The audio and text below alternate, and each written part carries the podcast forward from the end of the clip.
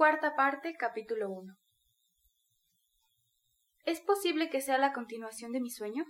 pensó una vez más Raskolnikov mirando con prudencia y con cierta desconfianza al inesperado visitante.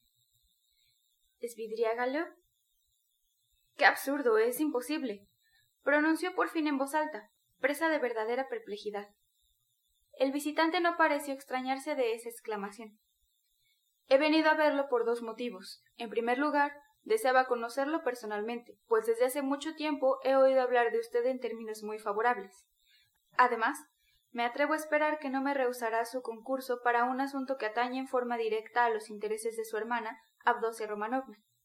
Creo no equivocarme al suponer que si me presentara a ella solo, sin recomendación alguna, se negaría a recibirme, dado que está prevenida contra mí, mientras que con su apoyo sería distinto. No base sus cálculos en un apoyo que no me siento dispuesto a prestarle, interrumpió Raskolnikov. Permítame una pregunta. ¿Han llegado recién ayer a esta ciudad? Raskolnikov no respondió. Fue ayer, me consta. Yo por mi parte llegué anteayer.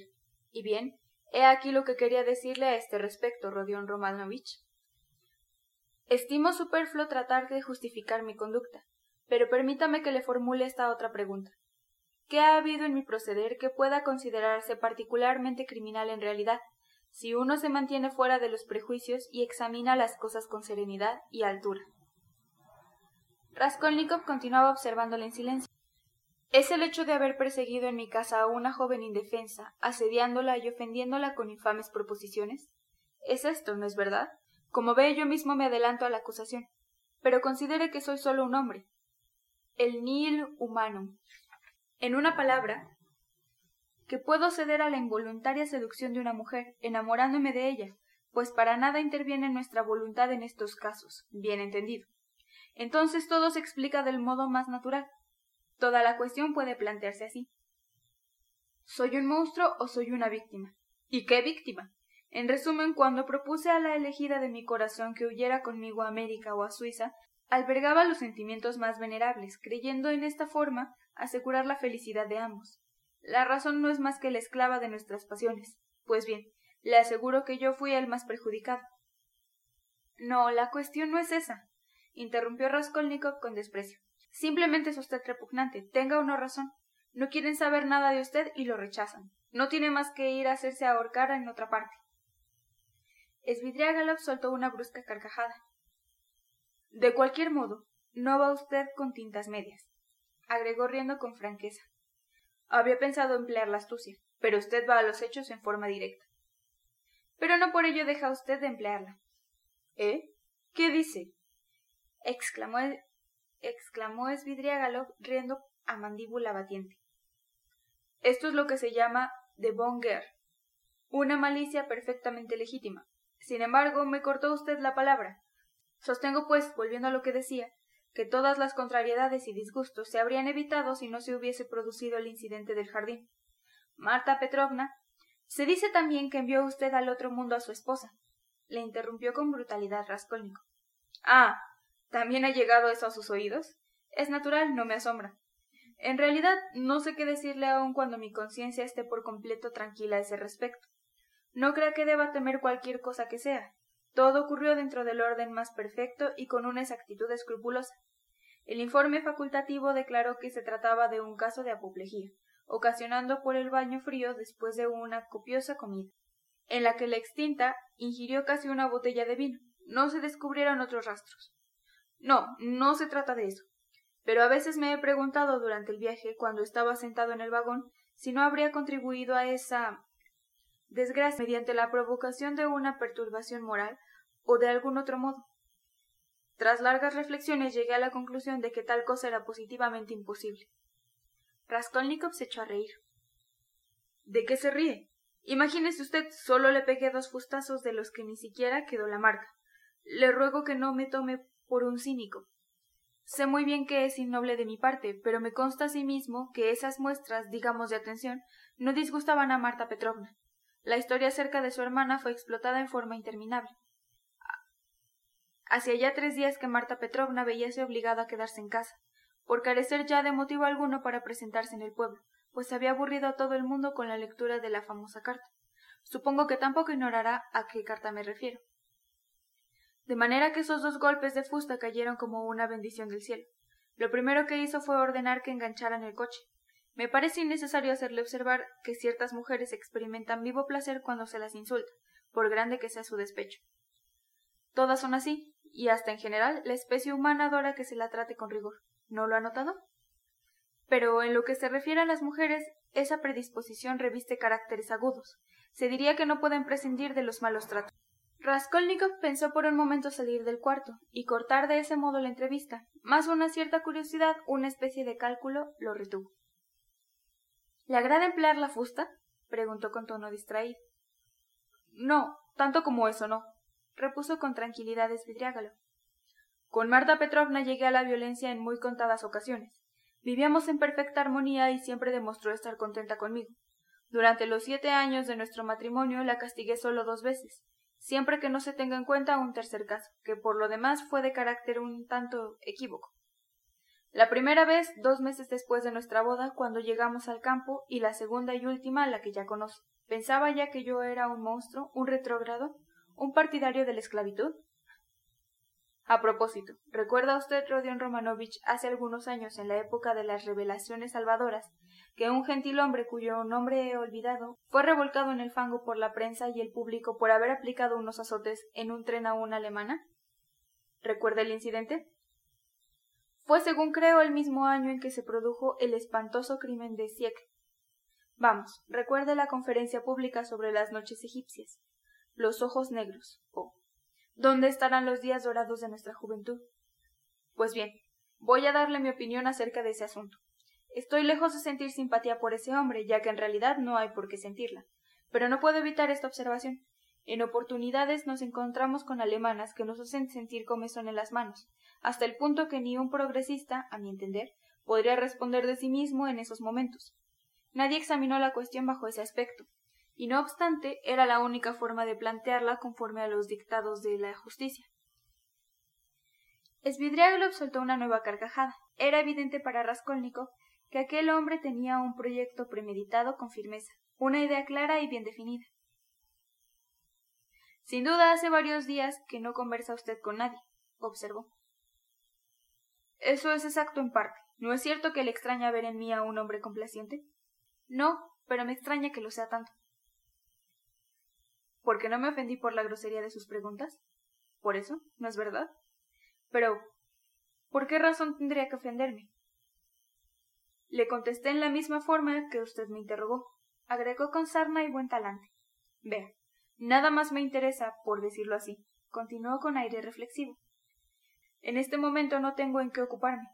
Es usted libre de pensar que trato de atraerme su simpatía, tanto más cuanto que abrigo ciertos proyectos con respecto a su hermana como no le oculté, pero le digo con franqueza que estoy hastiado, estos tres últimos días en especial, de manera que siento verdadera satisfacción al hablar con usted. No se enfade, Rodion Romanovich, también usted me parece extraño en su grado. Diga lo que quiera, pero lo cierto es que hay algo en su persona, y en particular ahora, es decir, no en este mismo instante, sino en general en los momentos actuales. Vamos, no diré nada más si lo incomodo. No arrugue el entrecejo. No soy el oso que usted puede haber imaginado. Raskolnikov le contempló con expresión sombría. Quizá no sea usted un oso en lo más mínimo. Hasta me parece que es un hombre demasiado correcto, o que por lo menos sabe comportarse como es debido cuando llega la ocasión. A fe mía, no me interesa la opinión ajena, replicó Svidriagalov con sequedad, y hasta con un matiz de desdén. Muchas veces me he preguntado por qué no debo conducirme como un ganapán. Si esa forma de ser nos parece tan cómoda, y en especial cuando se posee propensión natural para ello. Agregó riendo de nuevo con sarcasmo.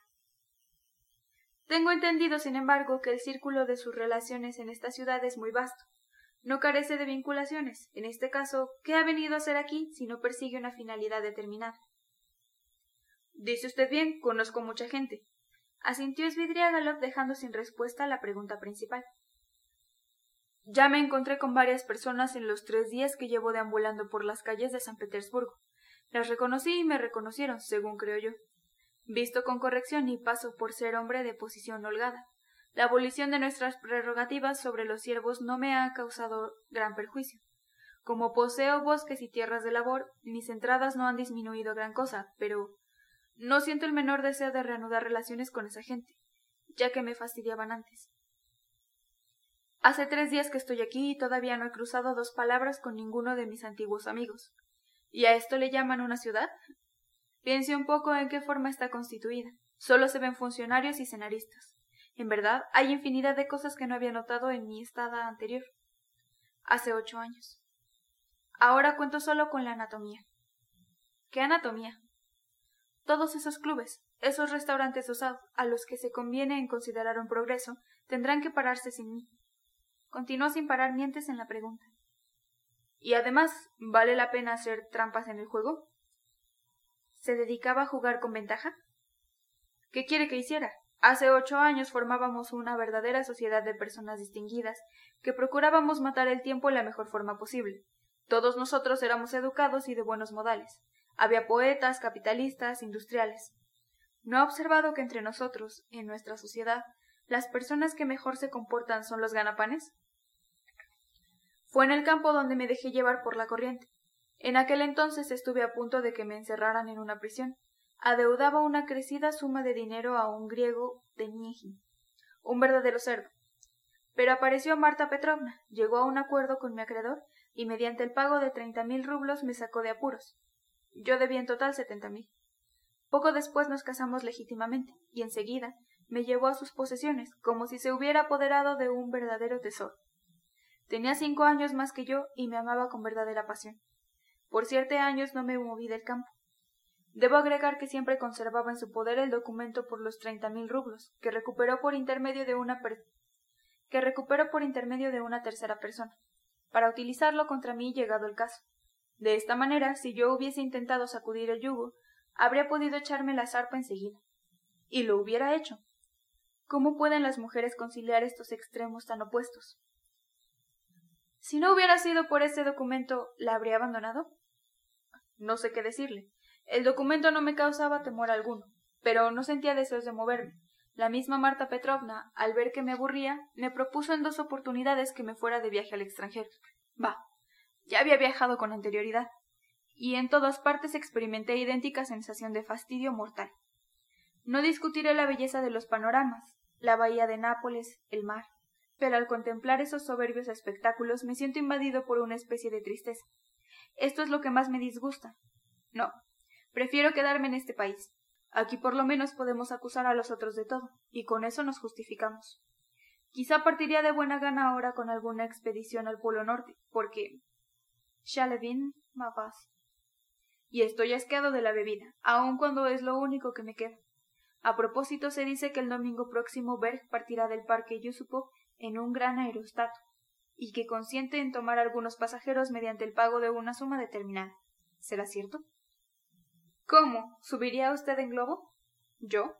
No, es decir, murmuró Esvidriágala abstraído y meditabundo. ¿Qué querrá en resumen? se preguntó Raskolnikov. No, ese documento no me preocupaba, continuó Svidriágalo, como rememorando en épocas pasadas. Yo mismo me negué a abandonar la campiña. Pronto era un año que Marta Petrovna, con motivo de mi cumpleaños, me devolvió el pagaré con el agregado de una respetable cantidad a título de regalo. Su fortuna era cuantiosa. Ya ves cuánta confianza me mereces, Arcadio Ivanovich, me dijo. ¿No lo cree? Debo advertirle que me había convertido en un excelente agricultor, conocidísimo en esos parajes. Además, me hacía llevar libros. Al principio Marta Petrovna aprobó al principio Marta Petrovna aprobó mi afición a la lectura, pero más tarde llegó a temer que me fatigara demasiado. Creo que en lo sucesivo extrañará a su esposa. ¿Yo? Tal vez. Es muy posible. Ya que estamos en esto, ¿cree usted en aparecidos? ¿Qué aparecidos? Los corrientes, cualesquiera que sean. ¿Usted cree? Sí y no. Es decir, que no es quizá demasiado. ¿Los ve? Svidriagalov lo contempló con extraña mirada. Marta Petrovna no deja de visitarme murmuró esbozando una singular sonrisa. ¿Cómo es eso? Sí, ya vino tres veces. La primera el mismo día del sepelio. una hora después de haber regresado del cementerio. Era la víspera de mi partida para esta ciudad.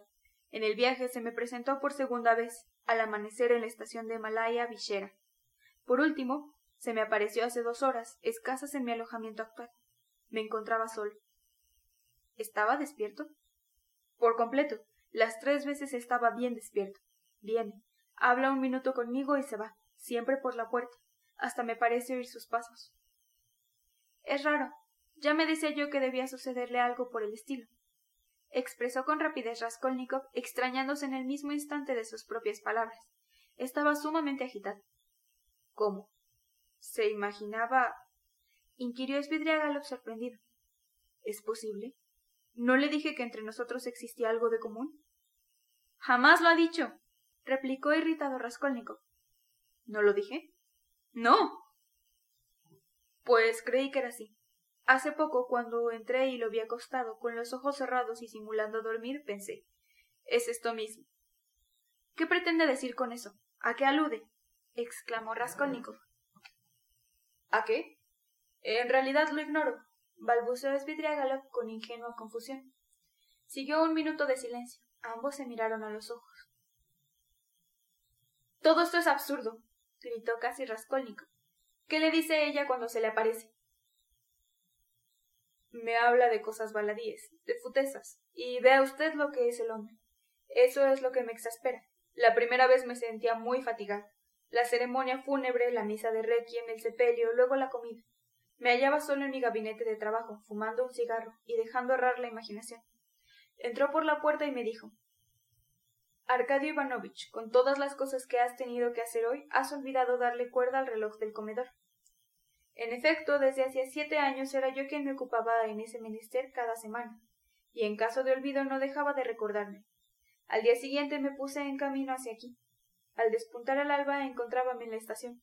Por la noche había dormitado apenas, sin poder conciliar el sueño, y sentíame derrengado, con la vista cansada. Me hice servir un café. De improviso vi a Marta Petrovna sentada a mi lado, con un mazo de naipes en las manos. Arcadio Ivanovich, ¿quieres saber lo que dicen las cartas acerca de tu viaje? Me preguntó con voz apagada. Mi esposa era muy aficionada a la cartomancia, en la que creía a pies juntillas, y pasaba por ser una autoridad en la materia. Jamás me perdonaré no haberle permitido que me predijera el porvenir. Huí aterrorizado aun cuando no deja de ser cierto que en ese mismo instante sonaba la campana que daba la señal de salida. Y por último, hoy, estando sentado en mi cuarto, con el estómago pesado después de una mala comida en un restaurante cercano, fumando un cigarro, de nuevo se me aparece de improviso Marta Petrov, suntuosamente ataviada con un espléndido vestido de fiesta de seda verde, de larga cola. Buenos días, Arcadio Ivanovich. ¿Qué te parece este vestido? No puede compararse con los que hace Aniska. Aniska es una costurera de nuestro pueblo, una ex sierva que aprendió a coser en Moscú. Muy bonita, por cierto. Dio unos pasos, volvióse en todos sentidos para mostrarme el vestido. Eché un vistazo desganado y, clavando la vista en sus ojos le dije No vale la pena, Marta Petrovna, que te molestes para venir a contarme estas tonterías.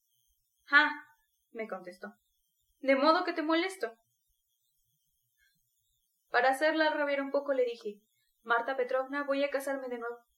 Su respuesta fue Ese es asunto tuyo, Arcadio Ivanovich pero no es muy honorable para ti que te cases inmediatamente después de haber dado sepultura a tu primer esposa. Y aunque hayas elegido bien, si procedes de este modo, ni tú ni ella seréis felices. La gente decente os señalará con el dedo riéndose de vosotros. Sin añadir palabra, arreglóse el sombrero y partió.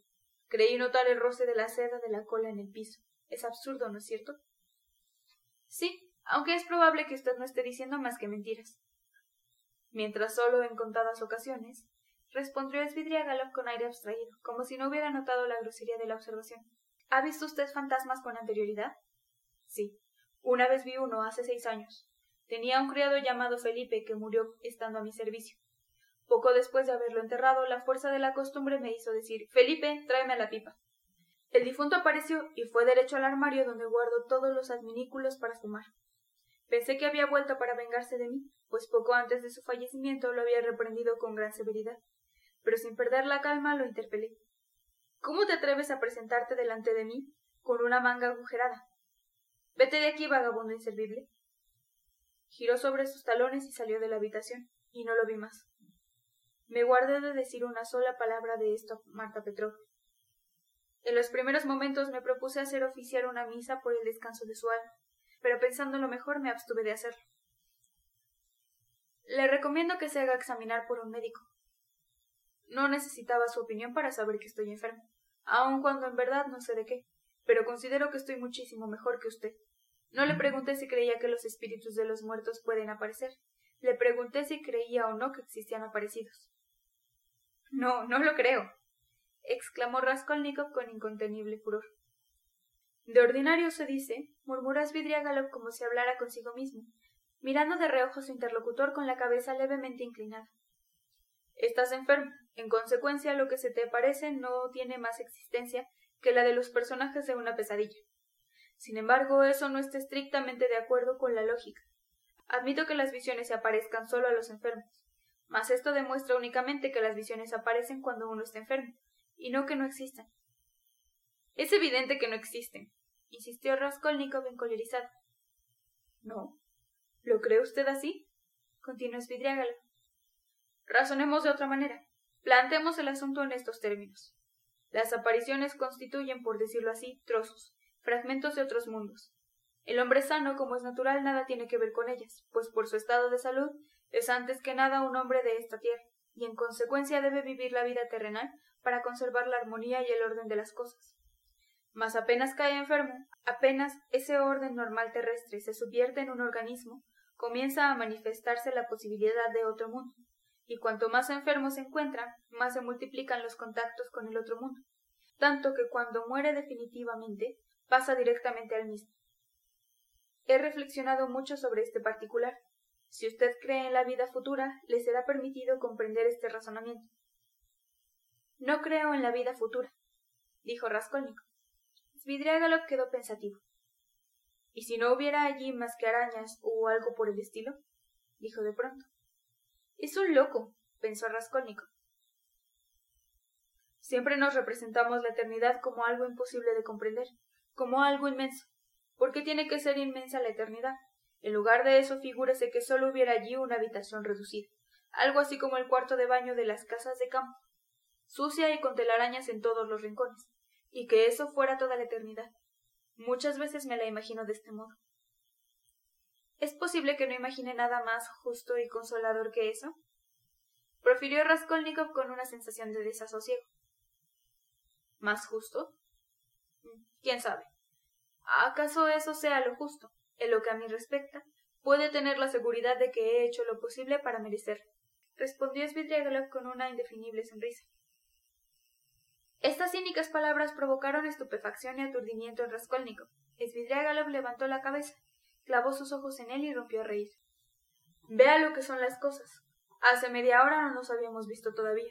Nos considerábamos enemigos. Hay algo entre nosotros que aún no ha sido aclarado. Hemos dejado de lado ese asunto y nos hemos embarcado en disquisiciones filosóficas acerca de la eternidad y la vida futura. ¿No estaba yo en lo cierto al pretender que ambos somos frutos del mismo suelo? Bien, terminemos. exclamó Raskolnikov con impaciencia. Le ruego me explique sin demora a qué debo el honor de su visita. No dispongo de mucho tiempo. Tengo que salir. A eso voy. Permítame una pregunta. ¿Su hermana Abdosia Romanovna está por contraer enlace con un señor Luji, Pedro Petrovich? No podría evitar cualquier pregunta que se refiriera a mi hermana, y en especial abstenerse de mencionarla. No alcanzo a comprender cómo se atreve a pronunciar su nombre en mi presencia, si en realidad es usted Svidriágalo. ¿Cómo no pronunciarlo si he venido a hablar de ella? Bien, hable entonces, pero despache pronto. Con respecto a ese señor Lujin, que es algo pariente mío por parte de mi esposa, estoy seguro de que ya ha formado usted opinión. Basta para ello conversar media hora con él o tomar informes exactos y precisos acerca de su persona. No es un partido conveniente para Abdosia Romanov. Abrigo la convicción de que en este asunto su hermana se sacrifica magnánima y desinteresadamente por su familia. Por todo lo que oí decir de usted, creí adivinar que vería con sumo agrado la ruptura de ese compromiso, con tal que ello no irrogase perjuicio a los intereses de su hermana. Ahora que lo conozco en persona, estoy más convencido que nunca. Procediendo de usted, todo esto es demasiado cándido. No, permítame. Debería haber dicho desvergonzado, replicó Raskolnikov. ¿Quiere expresar con esto que predico en beneficio de mi santo? No se alarme, Rodion Romanovich. Si trabajara por mi propio provecho, no habría hablado con tanta franqueza. No soy un imbécil. A este propósito voy a revelarle una curiosidad psicológica. Hace poco, al excusarme por haber amado a Abdosia Romanovna, dije que yo mismo era una víctima. Y bien, sepa que en los momentos actuales no experimento amor alguno por ella, ni una sombra siquiera. Tal es así que incluso me parece asombroso el haber estado realmente enamorado. Eso fue resultado de su vida ociosa y desenfrenada, interrumpió Raskolnikov. En efecto, reconozco que soy un hombre ocioso y cargado de vicios. Por lo demás, su hermana posee méritos suficientes para que hasta un individuo como yo no deje de ceder a cierta impresión. Pero todo aquello no fue más que humo que el viento disipa. Ahora lo compruebo. ¿Y desde cuándo lo ha advertido usted? Lo había sospechado antes, pero anteayer me convencí en forma definitiva, casi desde mi llegada a San Petersburgo. Por otra parte, todavía en Moscú, me imaginaba que el objeto de este viaje era obtener la mano de Avdosia Romanov, disputándosela como rival al señor Lugin. Dispense que le interrumpa. ¿No le sería posible abreviar y referirse a continuación al objeto de su visita? Dispongo de poco tiempo. Tengo que salir. Con el mayor placer. Estoy decidido ahora a emprender cierto viaje, y antes de hacerlo deseo arreglar algunos asuntos urgentes. Mis hijos quedaron a cargo de su tía, son ricos, y para nada me necesitan. ¿Qué clase de padre soy para ellos? Solo llevo conmigo la suma de dinero que Marta Petrovna me regaló hace un año. Eso me basta. Perdóneme, ya llego al hecho. Antes de este viaje, que acaso no realicé, deseo terminar con el señor Luji. No es que lo aborrezca, pero en resumidas cuentas fue por él que nos peleamos Marta Petrovna y yo, cuando me enteré de que ella había sido la que lo instigó a solicitar la mano de Atosia Romanov. Deseo entrevistarme con su hermana, por intermedio suyo, en su presencia si lo cree necesario, para expresarle de viva voz que no solo no debe esperar la menor ventaja de ese enlace, sino que por el contrario le acarreará los mayores disgustos. A renglón seguido, pidiéndole que me perdone los sinsabores que le he ocasionado, le solicitaría permiso para ofrecerle diez mil rublos, con el fin de facilitar de este modo la ruptura con el señor Lugin ruptura que aceptaría de buen grado, estoy seguro, si entreviera la posibilidad de efectuarla, sin desmero para sus intereses y los de los suyos. A fe mía que usted está loco, positivamente loco, exclamó Raskolnikov menos irritado que estupefacto. ¿Cómo se atreve a hablar de ese modo? Preveía que su reacción iba a ser violenta, pero le ruego que no se incomode demasiado y me permite explicarle. Sin ser muy rico puedo disponer de esos diez mil rublos, Quiero decir, no me son necesarios en forma alguna. Si Abdosia Romanovna no los acepta, es probable que los dilapide en tonterías. En segundo lugar, mi conciencia está más que tranquila. Ofrezco esa suma sin el menor asomo de cálculo. Créalo o no, el tiempo justificará mi acerto. Obro de este modo porque considero que en verdad he causado disgustos y desazones a su abnegada hermana. Como siento sinceros remordimientos, ansío con toda mi alma no comprar mi perdón ni ofrecerle una compensación pecuniaria sino simplemente llevar a cabo una acción meritoria, puesto que después de todo no tengo el privilegio de causar nada más que daño. Si mi propuesta ocultara la más mínima parte de cualquier segunda intención, no la formularía tan abiertamente, ofreciendo hoy en todo y por todo esos diez mil rublos, cuando hace cinco semanas le ofrecí mucho más. Por otra parte, es posible que dentro de poco tiempo contraiga nuevas nupcias con una joven, lo que contribuiría a disipar la menor sospecha de que me propongo seducir a Dosia Romanov, Agregaré para concluir que al casarse con el señor Lugin, Abdosia Romanovna recibirá la misma cantidad, pero por otro conducto. Vamos, no se exalte usted, Ruden Romanovich. Juzgue con calma, imparcialidad y sangre fría. Al pronunciar estas palabras, Svidrigailov daba muestras de tranquilidad y serenidad absolutas. No prosiga, exclamó airado Raskolnikov. De cualquier modo, todo lo que acaba de decir constituye una insolencia imperdonable. De ninguna manera. Si nos atuviéramos a su juicio, el hombre solo está capacitado para hacer mal a sus semejantes, y por lo contrario no puede hacerles el menor bien. Todo por formalidades que están fuera de lugar. Es un absurdo. Veamos. Si yo muriera y dejara esa suma en mi testamento a su hermana, ¿se negaría también a aceptarla? Es muy posible. No lo creo. Por lo demás, poco importa. Diez mil rublos constituyen una bonita cantidad. De cualquier modo, le agradeceré quiera poner esta conversación en conocimiento de Abdosia Romanov. No, No le diré nada. En tal caso, Rodion Romanovich, me veré obligado a tratar de obtener una entrevista con ella, lo que como es natural no dejará de inquietar. ¿Y si le comunico nuestra conversación, no tratará de verla en persona? En verdad no sé qué decirle. Desearía hablar con ella siquiera una vez más. No lo espere. Tanto peor. Pero tiempo al tiempo. Usted no me conoce. Tal vez nuestras relaciones se hagan más estrechas. ¿Lo cree usted así? ¿Por qué no? pronunció Svidriágalo levantándose y tomando su sombrero. No es que desee incomodarlo hasta ese punto, y aún al venir aquí no contaba demasiado, aunque su fisonomía me haya llamado la atención esta mañana. ¿Dónde me vio usted esta mañana? inquirió Raskolnikov con inquietud. Por casualidad, creo que ambos nos parecemos en algo. Vamos, tranquilícese, no seré fastidioso. Siempre supe adaptarme a las circunstancias. No aburriría al príncipe Servey pariente lejano mío y gran señor si los hay. Hice versos acerca de la Madonna de Rafael, para el álbum de la señora Priluko. Viví siete años con Marta Petrovna sin efectuar la menor escapatoria. Hace años viví en la casa Viasensky, frente al mercado del Ren, y hasta puede ser que haga una ascensión en globo con Berg. Bien, bien. ¿Emprenderá pronto ese viaje? ¿Qué viaje? Vamos, el famoso viaje del que habló hace unos instantes. Ah, sí, en efecto, le hablé de un viaje. Es una cuestión un tanto complicada. Si supiera lo que acaba de preguntarme en realidad, agregó con una risotada sonora y breve. Tal vez en lugar de hacer ese viaje me case. Me ha salido una novia. ¿Aquí? Sí. Pues no ha perdido el tiempo. No obstante, me complacería muchísimo ver antes a Abdosia Romanov. Le ruego no lo olvide. Bueno, hasta la vista. Ah, me olvidaba. Diga a su hermana Rodion Romanovich que Marta Petrovna le ha legado en su testamento tres mil rublos. Es la pura verdad. Mi esposa testó ocho días antes de su muerte, y lo hizo en mi presencia. Dentro de dos o tres semanas Abdosia Romanovna podrá cobrar ese dinero. ¿Es cierto eso? Le doy mi palabra de honor. Soy su más seguro servidor. Vivo cerca de aquí. Al salir, Svidriagalov se cruzó en la puerta con razón, que entraba.